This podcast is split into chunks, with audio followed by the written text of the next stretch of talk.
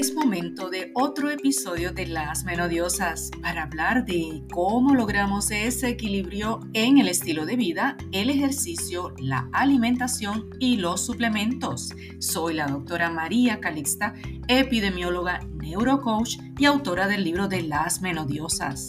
Mi deseo es que logres tu mejor versión sabiéndote libre, divina y feliz.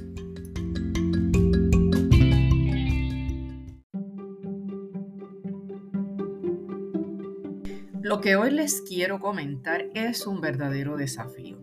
Por más que nos guste cocinar en la cocina, la falta de tiempo, el trabajo y el cansancio a veces nos llevan a cenar fuera en restaurantes o pedir comida para llevar. En mi familia, por ejemplo, acostumbramos desde hace mucho tiempo a hacer un Family Day, cenando fuera cada viernes. Esta práctica la hemos hecho desde los 90, cuando nuestros hijos aún eran pequeñitos y estaban como entre unos 5 y 6 años, que fue cuando comenzamos a llevarlos a restaurantes. Cenar fuera, pues es un escape de la rutina y compartir en un escenario totalmente distinto a nuestra casa, en mi caso, una mesa redonda habitual. Los hijos, pues crecieron, se fueron y ya hacen su propio Family Day y nosotros, solos o acompañados de amistades, continuamos con esta práctica por unos 10 años más desde que ellos se fueron. Pero ¿qué ha cambiado? A través de los años, los restaurantes han encarecido el servicio. Y ustedes saben y han experimentado que en todos hay menos personal, hay menos meseros para atender las mesas ha bajado la calidad en los alimentos y los costos están súper altos entonces terminas pagando mucho por una calidad que no necesariamente lo merece. Miren, hemos llegado a almorzar en, en un restaurante cinco tacos de carnitas, por ejemplo, y un platito de guacamole por el lado, por 43 dólares, conjunto, ¿verdad? Con la propina. Y lo pagaríamos con gusto, si no hubiéramos tenido, por ejemplo, en este caso que nos pasó, sacarle la lechuga porque sabía a mistolín. Sí, a mistolín, ese detergente que se utiliza para, eh, para los pisos y para limpiar superficies, etc.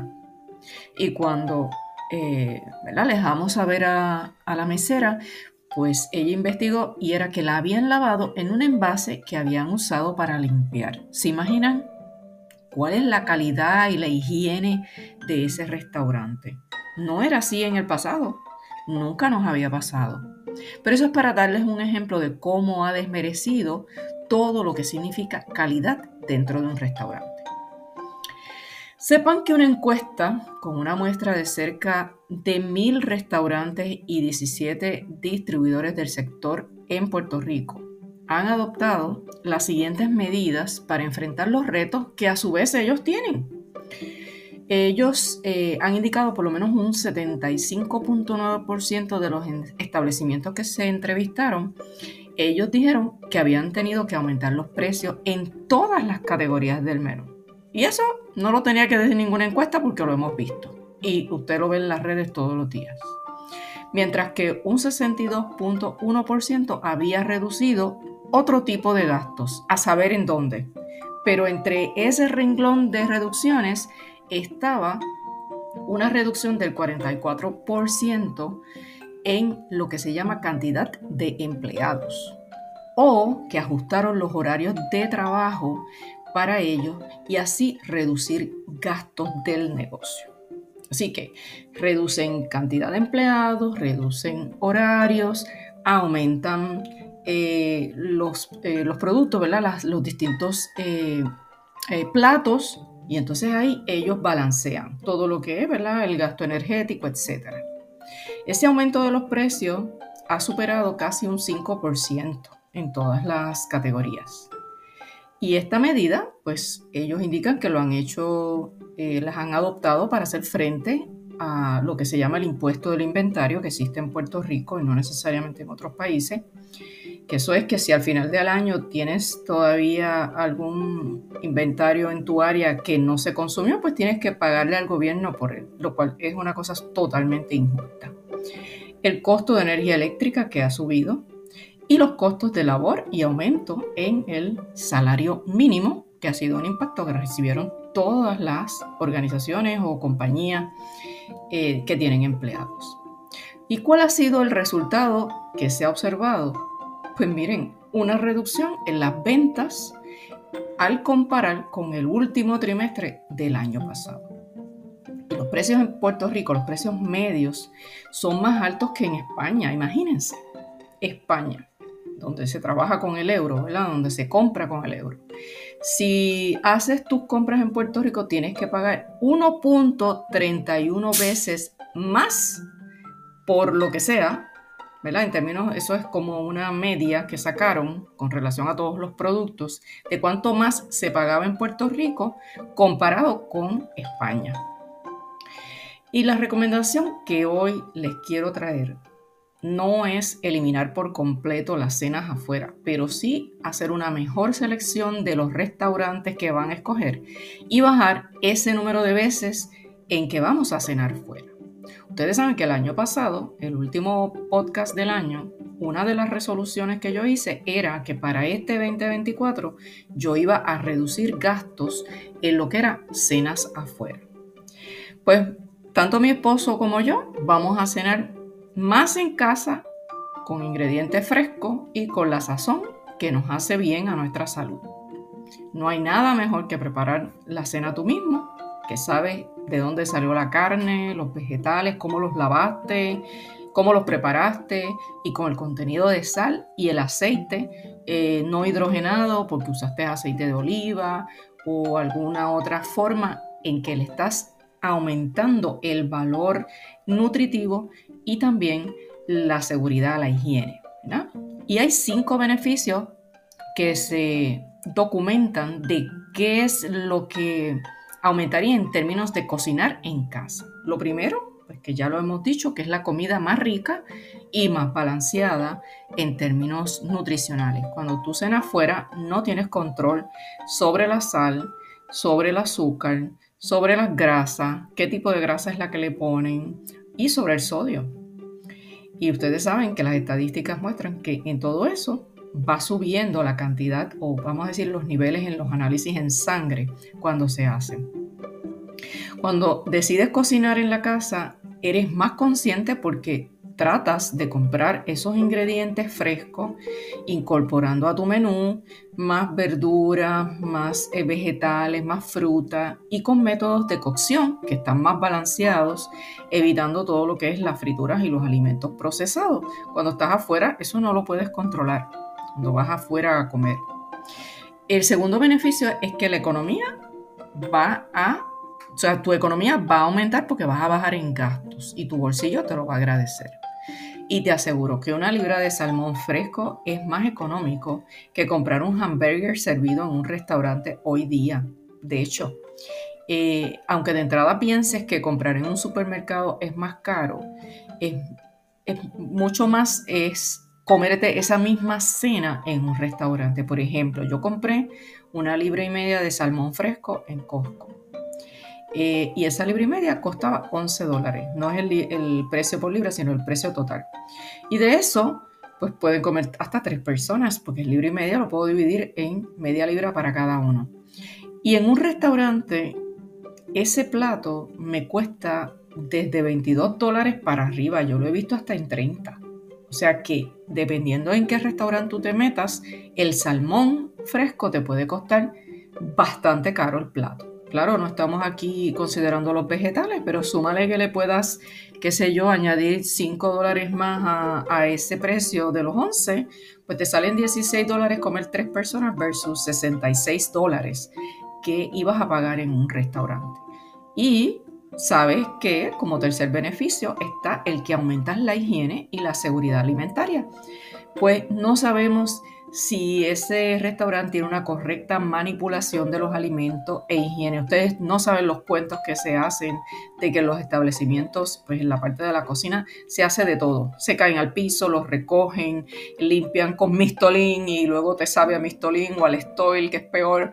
Eh, pues es una de las razones de tener problemas de intoxicación alimentaria. ¿verdad? De que si el establecimiento no maneja bien los alimentos, posiblemente podamos tener una, eh, una infección bacteriana que pueda venir ¿verdad? con la mala cocción o el mal manejo de los alimentos. También controlas las alergias. Si tú eres alérgica al maní, la soja, la soya, eh, la lactosa, todo eso lo puedes controlar en tu casa. También el cocinar en casa baja la ansiedad. Miren qué contradictorio de, decir, ay Dios mío, pero si tengo que cocinar, eso me da ansiedad. No, el significado va a estar en tu mente. Si tú entiendes que cocinar te baja la ansiedad, te la va a bajar. La cocina es el momento perfecto para despejar la cabeza y liberar el estrés del día. Algunos estudios pues señalan que cuando se cocina por gusto y no por obligación, o sea, tienes que ponerte ese mindset. Voy a cocinar no por obligación, voy a cocinar por gusto se puede convertir en una actividad bien placentera. Va a disminuir tu ansiedad y te va a relajar. Es una experiencia sensorial porque van a haber aromas, va a haber sabores, está el tacto, ese deleite visual que tú tienes de cómo preparar ese plato al final, de los colores ¿verdad? de todos los vegetales y, y salsas que utilices, e incluso ese sonido que hace un sartén friendo o sofriendo, ¿verdad? lo que es la cebollita, el pimentito, eh, todos esos, ¿verdad? Los gustitos que le ponemos, eso da placer. No hay nada más delicioso que ese aroma y el sabor de la comida casera, pues son preparaciones frescas y que en ocasiones nos llevan a tener recuerdos de la infancia cuando nuestra mamá cocinaba, ¿no? Y por último, el otro beneficio es la segregación de oxitocina. No todos esos, ¿verdad? Todos esos, esos gustos que te dan por los, por los distintos eh, sensores de aroma, sabor, tacto, deleite, todo eso te va a dar una segregación de oxitocina mucho mayor. Eh, además, al preparar la cena, eh, además de la oxitocina, segregas otras, otros neurotransmisores de la felicidad. Si tú tienes pareja, aprovecha ese momento para involucrarla en la selección del menú, en el corte de ingredientes, exacto, picar la cebolla, los pimientos, abrir los potes, porque yo siempre tengo que pasarle el pote a mi esposo para que me lo abra. Eh, fregar los utensilios durante la preparación, porque siempre se generan esa ese tipo de, vela de, lo que le llamamos aquí trastes, los trastes antes de. Y si toman vino, pues también pueden abrir una botellita y no tienen que tomársela completa, la comparten eh, hacen una copita y se van este, compartiendo la tarea. Y así es mucho más fácil y agradable. Si les sobra vino, pues lo guardan para el otro día y pueden seguir cocinando con la misma botella. De hecho, una botella de vino eh, buena, de buena calidad y bien tapada, bien sellada, que no le entre el oxígeno, con un buen tapón de estos que sella, les puede durar 3-4 días en la nevera. Así que la pueden esparcir. Eh, también te permite reunir los familiares alrededor de la mesa porque estás cocinando para tu familia, si tienes invitados, si no, pues con tu pareja y si no tienes pareja, para ti. No hay nada que prepararse una buena cena para uno mismo y saborear algo que tú misma o tú mismo preparaste, que has producido.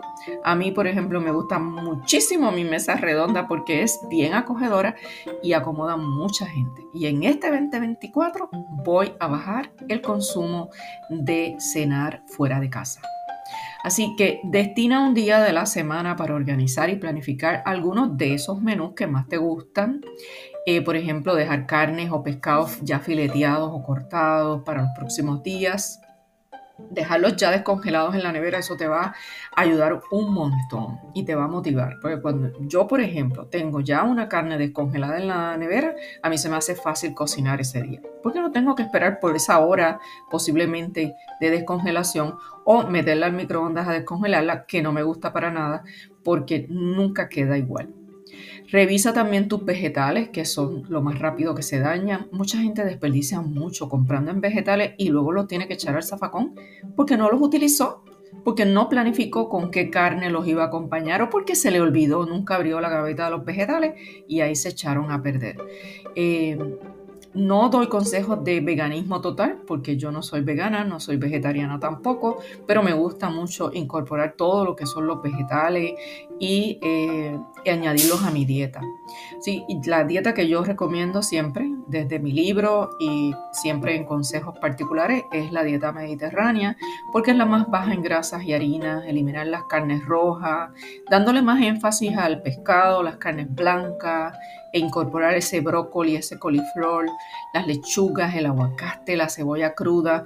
Eh, la cebolla cruda en la ensalada es buenísima para la salud y siempre también puedes incorporar un carbohidrato como el arroz, pero que eh, la proporción ¿verdad? sea menor que lo que normalmente los puertorriqueños nos servimos. Los granos cocidos también son buenos. Bueno, hasta aquí esta cápsula de estilo de vida en que tiene que ver con las salidas a cenar y los beneficios de comer en casa. Gracias a los que me siguen acompañando en este 2024 con más eh, tips para tener un mejor estilo de vida, una buena salud y un bienestar que garantice, ¿verdad? Que se garantice por muchos años y que podamos estar eh, lo que se llama funcionales. No olviden seguirme en las redes sociales como María Calixta Autora, eso es en Facebook y en Instagram como Menodiosas. También tengo otro canal que se llama Neurosalud Bienestar, separado por una rayita, neuro rayita, salud rayita, bienestar. Chao, chao.